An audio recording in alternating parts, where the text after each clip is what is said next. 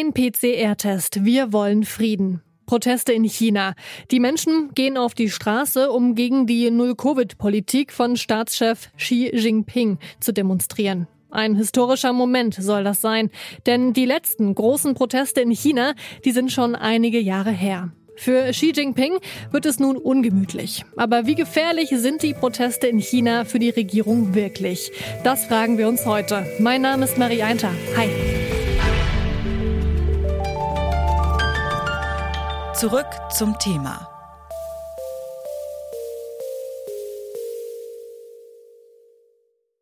Es sind ungewöhnliche Bilder, die wir seit dem Wochenende aus China erhalten. Nach den Studentenprotesten 1989 gehen erstmals wieder Chinesinnen landesweit auf die Straße. Hunderte Demonstrierende halten zum Beispiel weiße Blätter in den Händen und rufen nach Freiheit. Das weiße Blatt, das steht dabei für all das, was die Protestierenden gerne sagen wollen, es aber nicht können. Ein Symbol der Kritik an der autoritären Regierung von Xi Jinping. Die Proteste richten sich vor allem gegen die strikte Null-Covid-Politik der Regierung. Um welche Corona-Maßnahmen es da geht und warum es gerade jetzt zu Protesten kommt, hat sich Lars Feyen mal genauer angeschaut.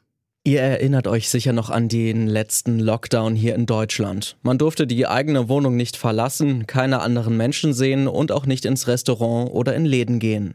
Das ist mittlerweile vorbei. In China aber verfolgt Staatschef Xi Jinping eine Null-Covid-Politik, die um einige strenger ist als die Maßnahmen hier bei uns. Für Chinesinnen und Chinesen bedeutet die Null-Covid-Politik Zwangstest und Zwangsquarantäne. Und es gibt strikte Ausgangssperren. Teilweise dürfen die Menschen in China nicht mal ihren Müll rausbringen, wenn sie das nicht vorher angemeldet haben. Ja, und gegen diese strengen Maßnahmen gehen die Menschen in China seit einigen Tagen auf die Straße. Auslöser war der Brand in einem Hochhaus in Urumqi. Urumqi ist die Hauptstadt der Provinz Xinjiang, die teilweise seit Monaten im Lockdown ist. Sowie an vielen anderen Orten hat es auch in Urumqi Straßensperren gegeben, um Corona-Infizierte zu isolieren. Oft werden Türen verriegelt und Zäune aufgestellt und so ganze Wohnblocks abgesperrt. Und eben durch solche Absperrungen sollen die Rettungsarbeiten bei dem Brand in Urumqi behindert worden sein. Mindestens zehn Menschen sind bei dem Brand gestorben. Als Folge sind tausende Chinesinnen und Chinesen auch in Metropolen wie Shanghai und Peking gegen die Null-Covid-Politik von Staatschef Xi auf die Straße gegangen. Die kommunistische Partei, an deren Spitze Xi Jinping steht, geht nun mit Härte gegen die Proteste vor. Viele von ihnen wurden von der Polizei niedergeschlagen. Ebbt die Protestwelle also jetzt schon wieder ab? Das habe ich Alexander Görlach gefragt. Er ist Journalist und China-Experte. Wir haben das ja in äh, Hongkong gesehen, da hat die kommunistische Führung brutal die zwei Millionen Demonstrierenden dann in die, wenn so in die Enge getrieben und auch das Ende der Demokratiebewegung erreicht. Da kam Covid-19 eben in Anführungszeichen gerade recht, wenn man dann also auch eine, einen äußeren Anlass hatte, jede Versammlung zu verbieten. Aber an der Blaupause Hongkong sieht man ja, was China möchte und was das Ziel ist. Ne? Und das Ziel ist eben nicht, seine Politik zu verbessern, auf die Stimme des Volkes zu hören, sondern mit Brecheisen einmal das einmal begonnene fortzusetzen. Und es ist ja nun wirklich, liegt auf der Hand. Es gibt keine Impfstoffe, die aus ausreichend schützen würden äh, gegen Covid-19. Die ältere Bevölkerung Chinas nicht geimpft und Xi Jinping hat irgendwann mal die glorreiche Idee gehabt, die Leute halt alle einzusperren. Das passt ja zum Einmaleins des äh, kleinen Diktators oder auch des Großen. Von daher geht ähm, bei, bei Xi Jinping einfach diese Idee der totalen Überwachungskontrolle jetzt mit dieser Pandemie einher. Und es geht eben, deswegen sage ich das eben nicht äh, darum, jetzt die Pandemie zu bewältigen, sondern die Bevölkerung maximal zu knechten unter seine Knute zu kriegen, weswegen es jetzt auch kein keine auch noch so leichte Veränderung dieser, dieser Covid-Politik gibt. Trotz Zensur, Gewalt und Überwachung. Die Proteste sind die größten seit vielen Jahren und auch wenn die Zahlen auf den ersten Blick erstmal klein erscheinen, haben die Demonstrationen in China Potenzial zu wachsen. Mitte Oktober, als äh, kurz zu dem Parteikongress, hat so eine mutige Person ein Banner an einer Brücke in Peking befestigt und darin aufgefordert, dass der Staatsverräter und Diktator Xi aus dem Amt gejagt werde. Das wurde behupt und beklatscht, bevor es dann von den Zensoren aus dem Internet entfernt wurde. Aber das ist sechs Wochen her, da war es nur eine Person, jetzt sind es ein paar tausend.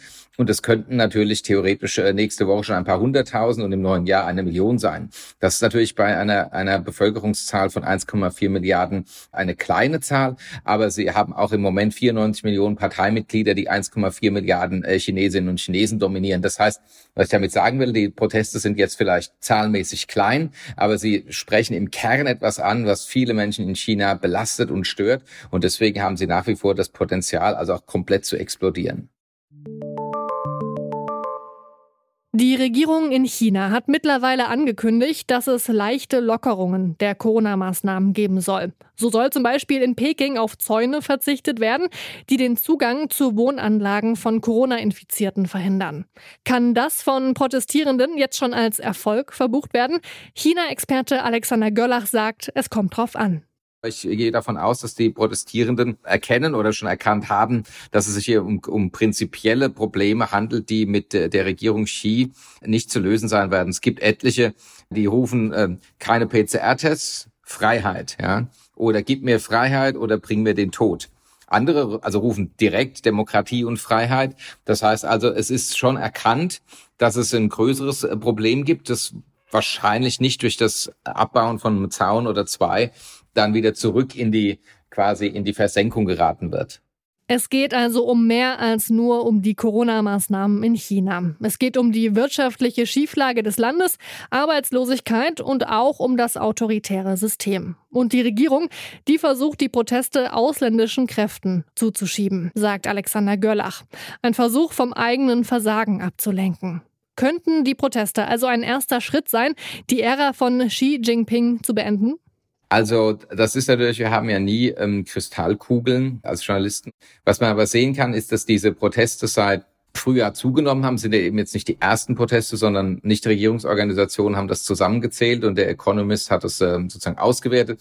Bis zu 735 Proteste gab es seit Mitte Mai.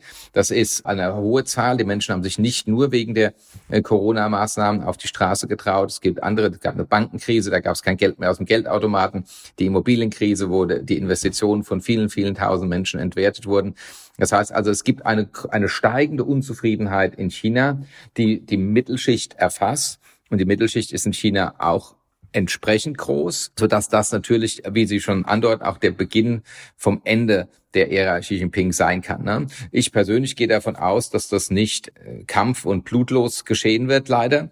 Wir sehen das ja schon, die Polizei geht ja gegen die Demonstrierenden vor, es werden auch Journalisten verhaftet und äh, die, die man per Gesichtserkennung als Demonstrierende erkennen konnte, die werden jetzt ja auch schon zu Hause aufgesucht und die Sicherheitsbehörden haben, es wird Xi Jinping super gefallen haben, also auch angekündigt, also hart gegen jeden Demonstrierenden vorzugehen. In China geht es um mehr als um Null-Covid. Durch die Proteste wird nicht nur die Kritik an den Corona-Maßnahmen deutlich, sondern auch die Unzufriedenheit vieler Chinesinnen mit Staatschef Xi Jinping. Die Demonstrationen sind möglicherweise nur der Anfang einer Protestwelle. Sie setzen Xi trotzdem stark unter Druck und haben das Potenzial, für den Staatschef gefährlich zu werden. Und damit war's das schon für heute. An dieser Folge mitgearbeitet haben Annika Seiferlein, Henrike Heidenreich und Lars Feyen. Produziert hat Florian Drexler und Chefin vom Dienst war Hanna Kröger. Ich bin Marie Einter und ich sag Tschüss, bis bald.